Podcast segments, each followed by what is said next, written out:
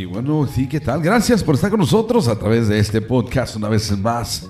Yo soy el hermano Nacho y estamos en este podcast, el podcast de tu historia. Sí, tu historia, así como lo escuchas bien.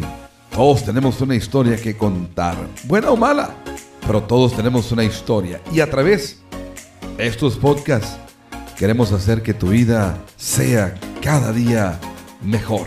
Sigue con nosotros, sigue escuchando los podcasts que tenemos preparados para ti. Ánimo, bendiciones.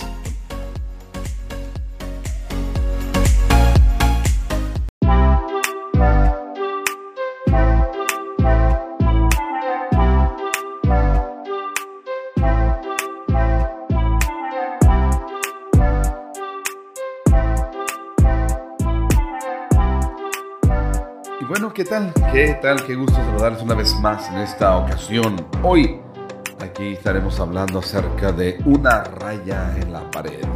Efectivamente, fíjense ustedes que cuando somos padres, intentamos nosotros medir el crecimiento de nuestros hijos por medio de marcar una raya en la pared.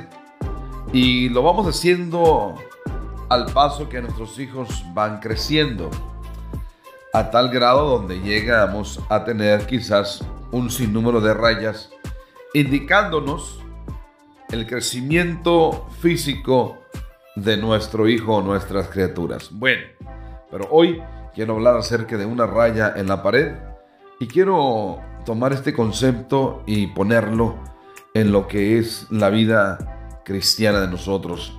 Y uno de los mayores obstáculos para nuestro crecimiento espiritual es que nos enfocamos tanto en intentar cambiar lo que hacemos en vez de lo que somos.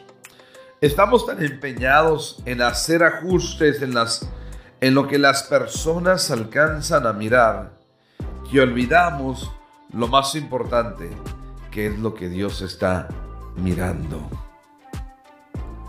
Y bueno, para este, este estudio vamos a estar tomando como base bíblica eh, ahí en el libro de, de Efesios, libro de Efesios capítulo 4, versículo 13 en adelante, donde dice la palabra del Señor, hasta que todos lleguemos a la unidad de la fe y del conocimiento del Hijo de Dios, a un varón perfecto, a la medida de la estatura de la plenitud de Cristo. Ese debe de ser nuestro, nuestro enfoque primordial, el llegar a esa altura, a esa medida.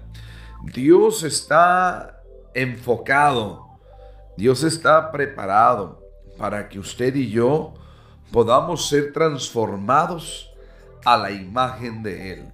La palabra en el libro de Romanos nos dice que no debemos de acostumbrarnos a este siglo, sino que debemos de ser transformados por medio de la renovación de nuestro espíritu para que entendamos cuál es la buena voluntad de Dios agradable y perfecta. Y cuando nosotros logremos entender eso, entonces nos vamos a dar cuenta realmente de lo que es el crecimiento, de lo que es el poder nosotros ir midiendo nuestro crecimiento. Él quiere que crezcamos espiritualmente. Dios necesita que nosotros estemos listos para poder extender o para poder ser esos vasos útiles en las manos del Señor. Y, y esa clase de transformación que se necesita no es algo que se debe de alcanzar superficialmente, sino que ocurre dentro de nosotros a través del entendimiento, a través de la renovación, como dice eh, Romanos, a través de la renovación de nuestro entendimiento. Y eso es lo que hace el cambio. Y quiero hablar, quiero hablar de unos puntos en esta hora. Y el primer punto es que el crecimiento espiritual se basa en el nuevo nacimiento. Nosotros no podemos crecer, nosotros podemos crecer si no hemos nacido nosotros del agua y del espíritu.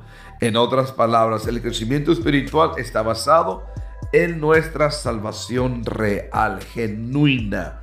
No es simplemente el decir sirvo a Dios, no es simplemente el decir ahora voy a, voy a entregarle y voy a hacer, hacer lo que hacen mis amigos, no. Debe de ser un, un nacimiento genuino en el cual nosotros hayamos alcanzado el perdón de nuestros pecados a través de Dios. Y solamente eso lo vamos a, recibir, lo vamos a encontrar o lo vamos a obtener a través de qué? De la obediencia a la palabra de Dios. Y según Hechos capítulo 2 versículo 38 dice que debemos ser bautizados en el nombre de Jesucristo para el perdón de nuestros pecados y el Señor nos iba a llenar con su Espíritu Santo. Así es de que eso estoy parafraseando lo que dice el versículo o el capítulo 2, versículo 38 de Hechos. Y en el libro de San Juan, capítulo 1, versículo 12 al 13, podemos nosotros encontrar, podemos leer sobre esta importancia, ¿sí?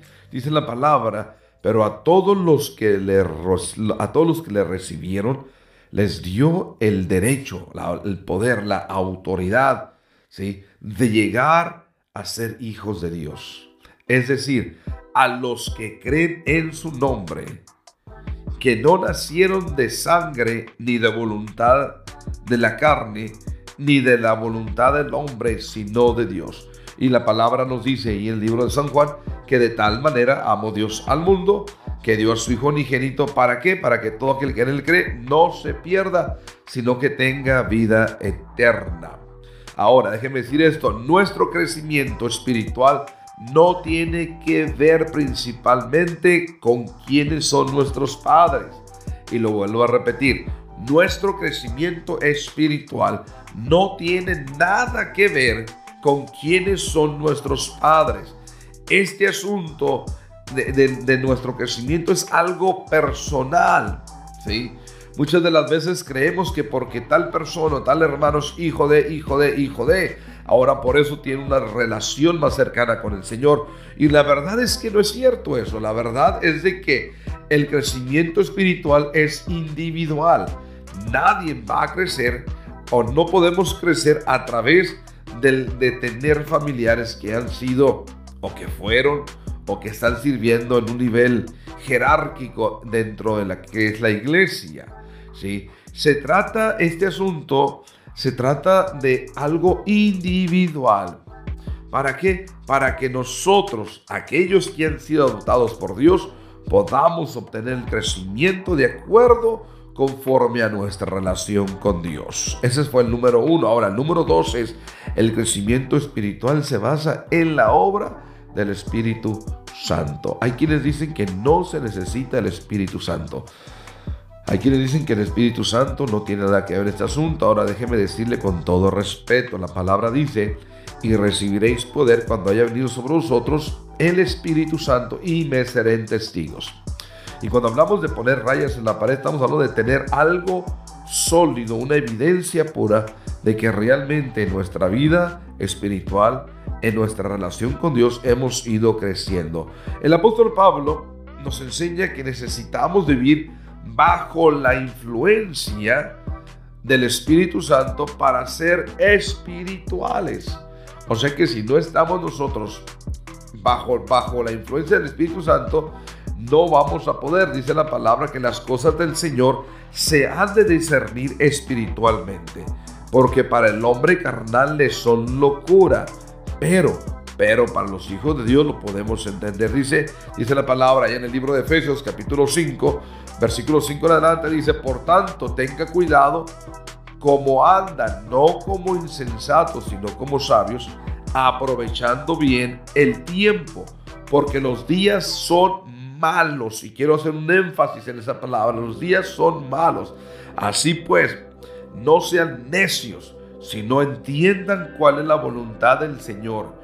Y no se embriaguen con vino en el cual hay disolución sino que sean llenos del Espíritu Santo. ¿Por qué? Porque a través del Espíritu Santo vamos a poder nosotros tener ese crecimiento, vamos a poder distinguir entre las cosas positivas y entre las cosas negativas. Es por ende que, que la llenura del Espíritu Santo es tan importante para la vida del cristiano. Ahora, déjeme decir esto, la Biblia nos enseña mucho acerca de esta circunstancia, acerca de este particular, ¿sí? Nos enseña, por ejemplo, donde dice la palabra ahí en el libro de Juan capítulo 16, versículo 13, y, nos da a nosotros el fundamento, el fundamento para nosotros poder, poder tener esta, esta certeza de lo que estamos hablando. Y reitero el texto para que vayamos ahí rápidamente. Libro de San Juan capítulo 16, versículo número 13. Déjeme leérselo para que usted lo pueda tener ahí, ah, lo pueda escuchar y no se me desenfoque tanto de lo que estamos hablando. 16.13 de San Juan dice la palabra del Señor así, pero cuando venga el Espíritu de verdad, Él os guiará a toda verdad, porque no hablará por su propia cuenta, sino que hablará todo lo que oyere y os hará saber las cosas que habrán de venir. Eso es, está hablando acerca de lo que es el Espíritu Santo en nuestra vida. Ahora, si nos vamos poquitito más para atrás, a un capítulo más atrás, que viene siendo el capítulo 14, o dos, dos capítulos, perdón, y el versículo número 26, la palabra de Dios lee así de esta manera, mas el consolador, el Espíritu Santo, a quien el Padre enviará en mi nombre, Él os enseñará todas las cosas y os recordará todo lo que yo os he dicho.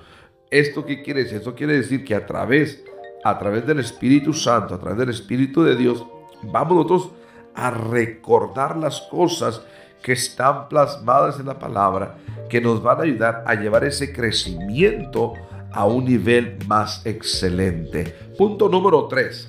El crecimiento espiritual se basa en un conocimiento experimental de la gracia de Dios. ¿Qué quiere decir eso? Eso quiere decir que usted no puede hablar de algo que usted mismo no ha experimentado.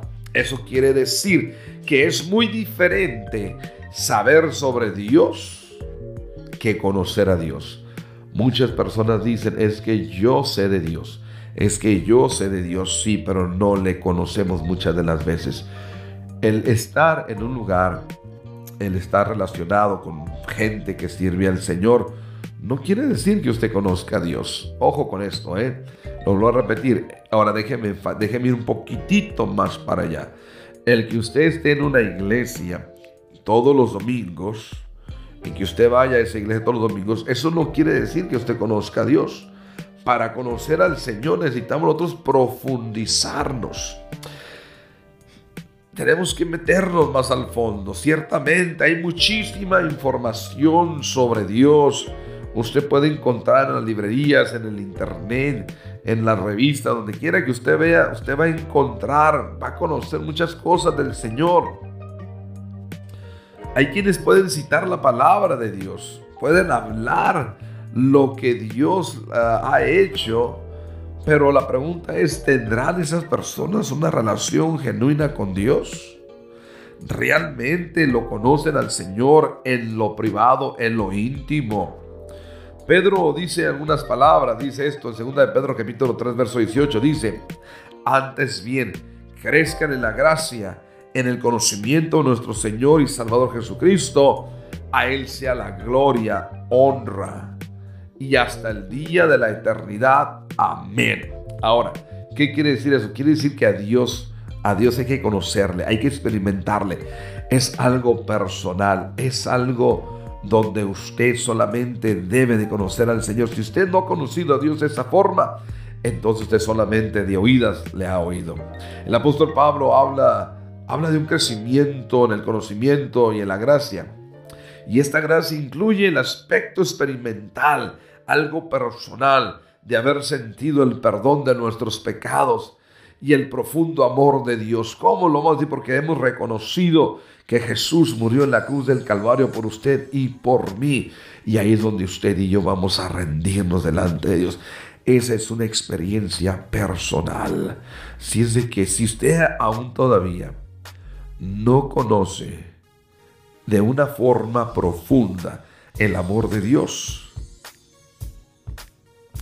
y la gracia de Dios, entonces usted no podrá, no podrá saber exactamente con certeza ni compartir con otras personas acerca de eso porque usted todavía no ha creído y no ha crecido espiritualmente. Número cuatro, el crecimiento espiritual genera una actitud de humildad. ahí es donde está la cosa un poco más difícil porque hay muchas personas que dicen conocer a Dios pero tiene un espíritu altivo, tiene un espíritu de vanagloria, tiene un espíritu de orgullo, tiene un espíritu de que a mí nadie me va a decir nada. Es contradictorio, déjeme decirle esto, es contradictorio decir que estamos creciendo espiritualmente mientras somos orgullosos. No cabe, no hay cabida de una persona orgullosa en el reino del Señor. La palabra dice que el que se exalta será humillado y el que se humilla será exaltado. Dice la palabra en el libro de los Salmos, dice que Dios no desprecia un corazón contrito y humillado, jamás lo despreciará el Señor. Así es de que parte, parte del crecimiento espiritual en la vida de cada uno de nosotros es que tengamos una actitud de humildad. Dios exalta al humilde y tiene una pasión singular por él. Sin embargo, la misma palabra nos enseña que Él resiste al orgulloso.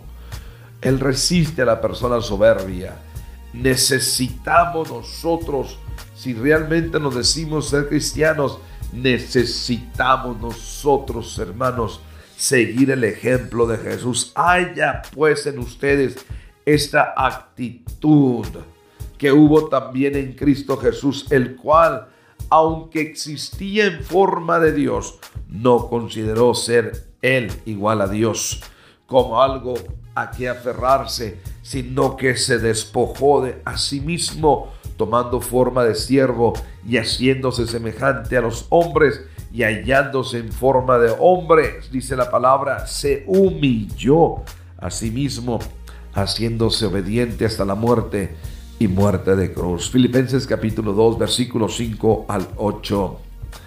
Mis amados hermanos, quiero decirles que no pierda usted, siga usted motivándose Siga usted buscando a Dios, siga creciendo, siga poniendo una rayita más en la pared para que usted vaya midiendo el crecimiento espiritual en su vida. Mis amados, Dios les bendiga, sigamos adelante. Recuerde, crezcamos, crezcamos en el conocimiento, crezcamos en la sabiduría, crezcamos en Cristo Jesús. Dios les bendiga. Hasta la próxima. Bendiciones.